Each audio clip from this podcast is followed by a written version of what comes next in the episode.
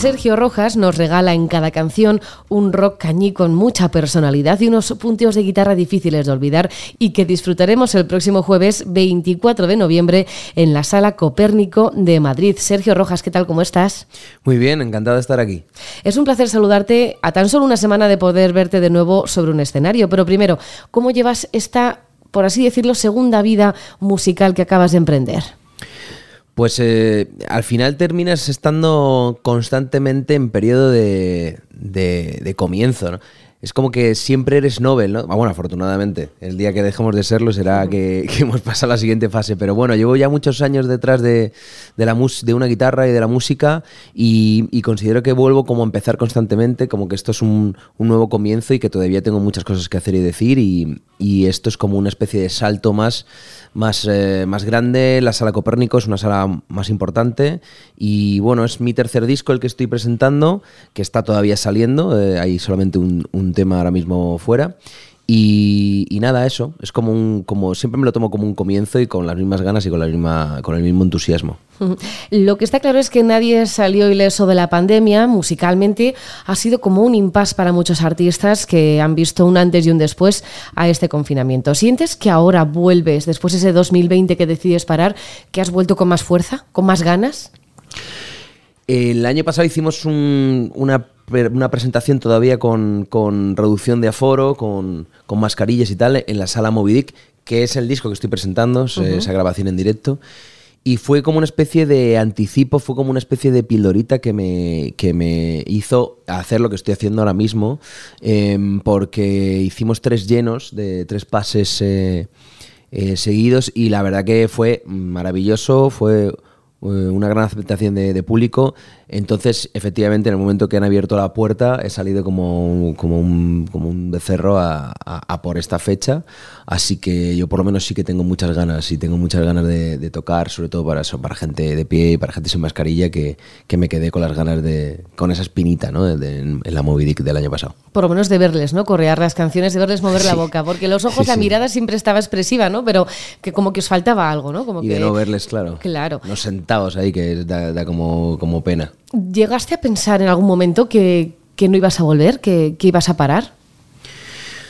Eh, bueno, eh, al final me dedico a, tocar con, muchos proyectos, me gano la vida con la música, em, al margen de, con mis temas. Entonces, eh, en esta última, bueno, en la pandemia no tuve ese pensamiento, pero sí tuve ese pensamiento hace unos años eh, de decir, bueno, mira, eh, abandono mm, el proyecto como Sergio Rojas con tus canciones y tal, lo abandono y sigo dedicándome a la música, que me gano bien la música y estoy a gusto.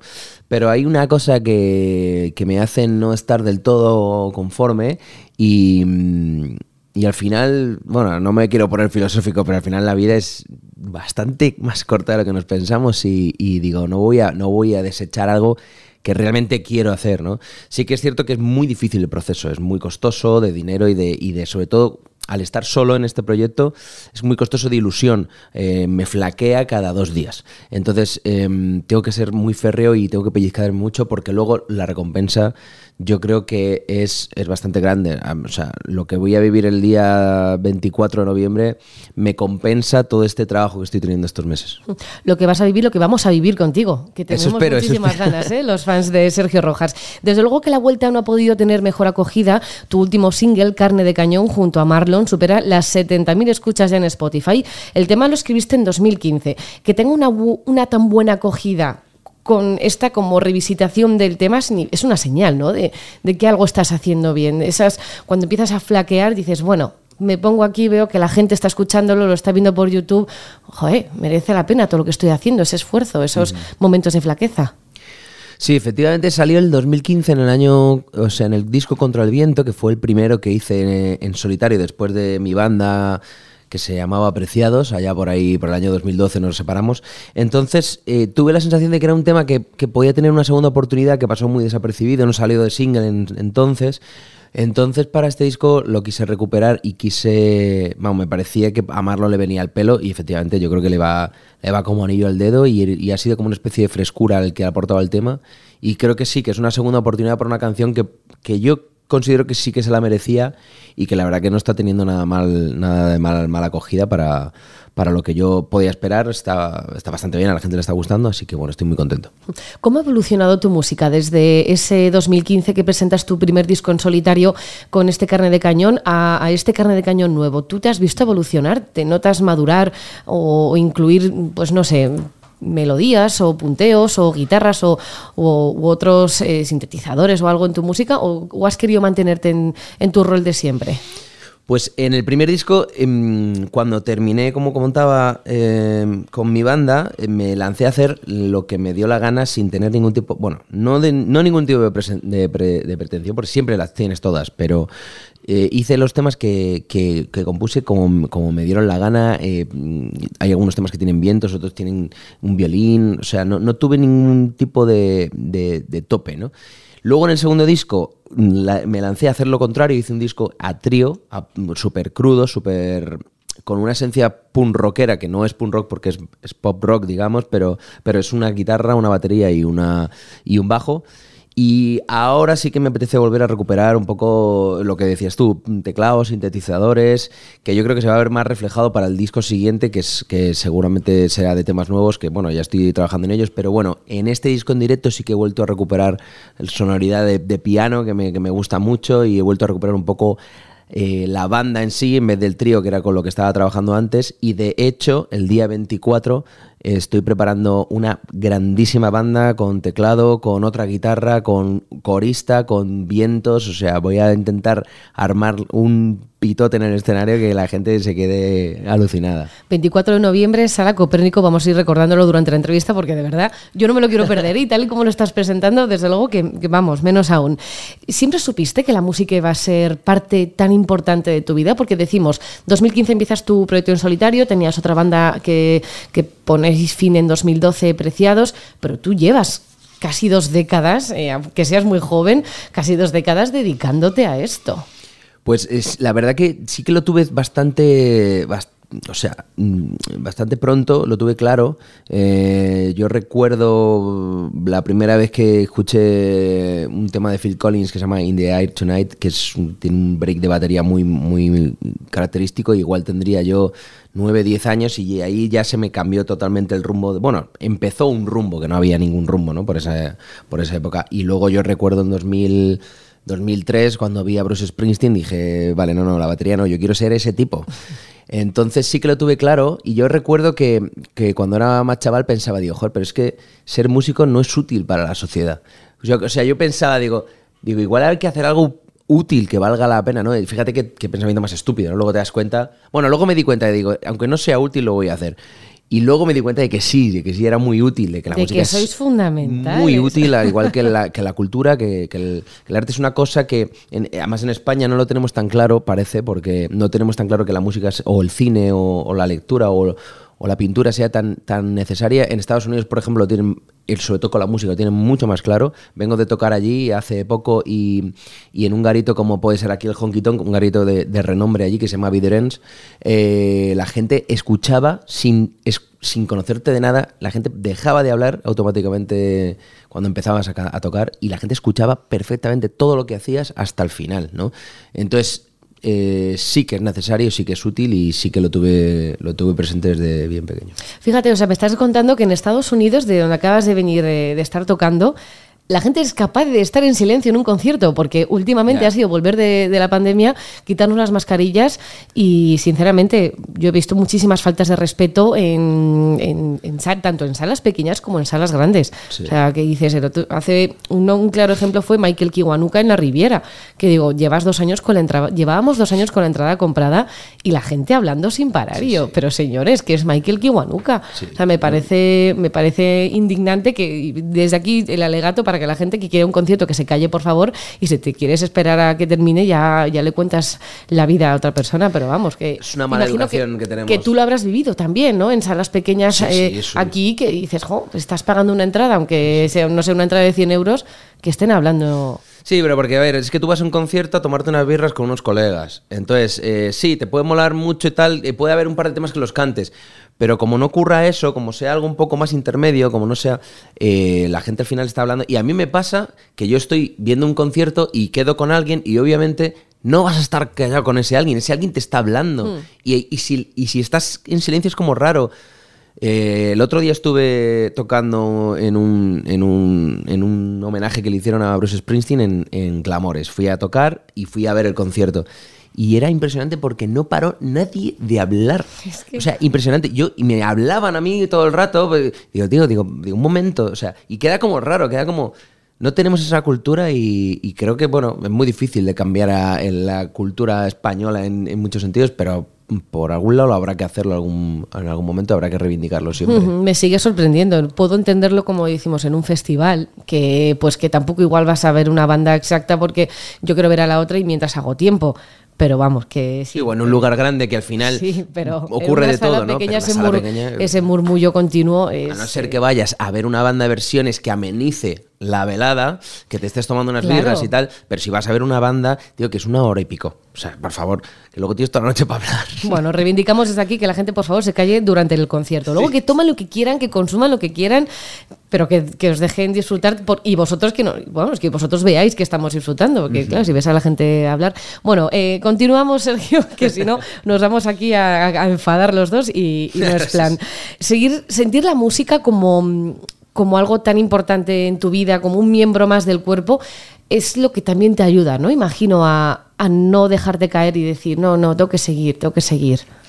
Sí, o sea, dices como oyente o como, como músico, Como músico. Sí, sí, sin duda, obviamente. Eh, Porque claro, igual estás tú tocando sobre un escenario y ves a todo el mundo hablando y dices, es que yo esto me voy me voy y dices, no, venga, que esto es, esto es lo que me gusta, es lo que me llena. Claro, al final es lo que te comentaba, que, que yo me gano la vida con la música, pero aún así es... Eh, no sé cómo, cómo, ponerte de ejemplo, pero, o sea, tú, tú, te, puede gustar, te puede gustar mucho Madrid, pero no te, no te puede gustar todo Madrid, ¿no? Eh, pues a mí me gusta mucho la música, pero ya dentro de la música, dentro de que ya llevo, fíjate, desde los 17 años que tuve mi primer contrato, ¿no? Eh, la historia está en que hay parcelas de la música que, que me hacen más, más feliz que otra. Entonces, llega un punto que, que, ya se convierte en un trabajo mecánico, ¿no? Aunque sea música. Y mucha gente dice, joder, pero qué bien, qué, agradecido tienes que estar y, y, qué feliz tienes que estar por dedicarte a la música. Digo, bueno, el médico no está todo el puto día diciendo gracias a la vida por ser médico, ¿no? Que decir, también puede decir, oye, mira, esto es una mierda, que me tratan mal, que me pagan mal, aquí esto no me gusta o esto me gusta más. Pues a mí me pase esto, ¿no? Entonces, eso es lo que me hace eh, seguir persiguiendo los objetivos que yo tenía desde un principio, porque al final me encuentro que haciendo ciertas cosas mm, soy más feliz. Cantando en un escenario soy más feliz que tocando la guitarra solamente. Cantando mis canciones soy más feliz que cantando las canciones de otros. Entonces, al final, eso es lo que me hace perseguir y seguir trabajando y seguir perseverando en, los sueños que uno tiene con la música y en, sus objetivos. Próximamente vamos a poder disfrutar, como hemos comentado hace un momento, de tu nuevo disco, Moby, que además de incluir este carne de cañón con Marlon, incluirá otras tres canciones que se grabaron también en directo, como dijimos en la sala Moby Dick de Madrid, con tres pases, todo lleno. Mostrar una grabación en directo siempre, bueno, puedes, generar dudas, ¿no? De decir, verás tú que no guste y tal. Tú tienes tan claro que eres tan bueno que dices, yo quiero mostrar aquí en directo que en directo soy igual de bueno que en un estudio.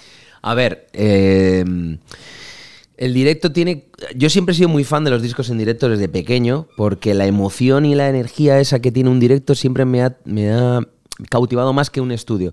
Ahora que ya te vas haciendo más mayor, me cambio un poco de opinión porque al final el artista en el estudio es cuando expresa exactamente lo que quiere expresar con la canción.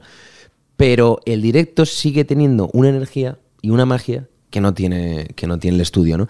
Entonces, eh, sí que es cierto que como al final yo a lo largo del año mm, no puedo tocar muchísimo o no, no puedo tocar todo lo que me gustaría, eh, también me apetecía decir, joder, voy a captar lo que, lo que hicimos ese día, lo que hacemos en, directo, de alguna forma también para, captar eso que no se ve en el estudio, ¿no? Y es cierto que la forma de cantar que tengo en, ese concierto no es la misma que, tengo en un estudio, la energía, la forma de tocar. De hecho, hay algunos temas que van a salir en el EP que no tienen colaboración porque eh, los singles van a tener colaboración, pero hay un par de ellos que no, que los voy a sacar, no están perfectos ni de afinación ni de ejecución, pero tiene una energía que a mí me parece que es maravillosa. Yo no sé si a la gente le llegará esa energía, pero sí que me apetece por lo menos que figure ahí para que, pues no sé, pues porque yo creo que eh, a mí es lo que me gusta escuchar de los discos. Entonces también al final uno cuando hace música intenta hacer lo que a, lo que a él le gusta escuchar de otros, ¿no? Mm.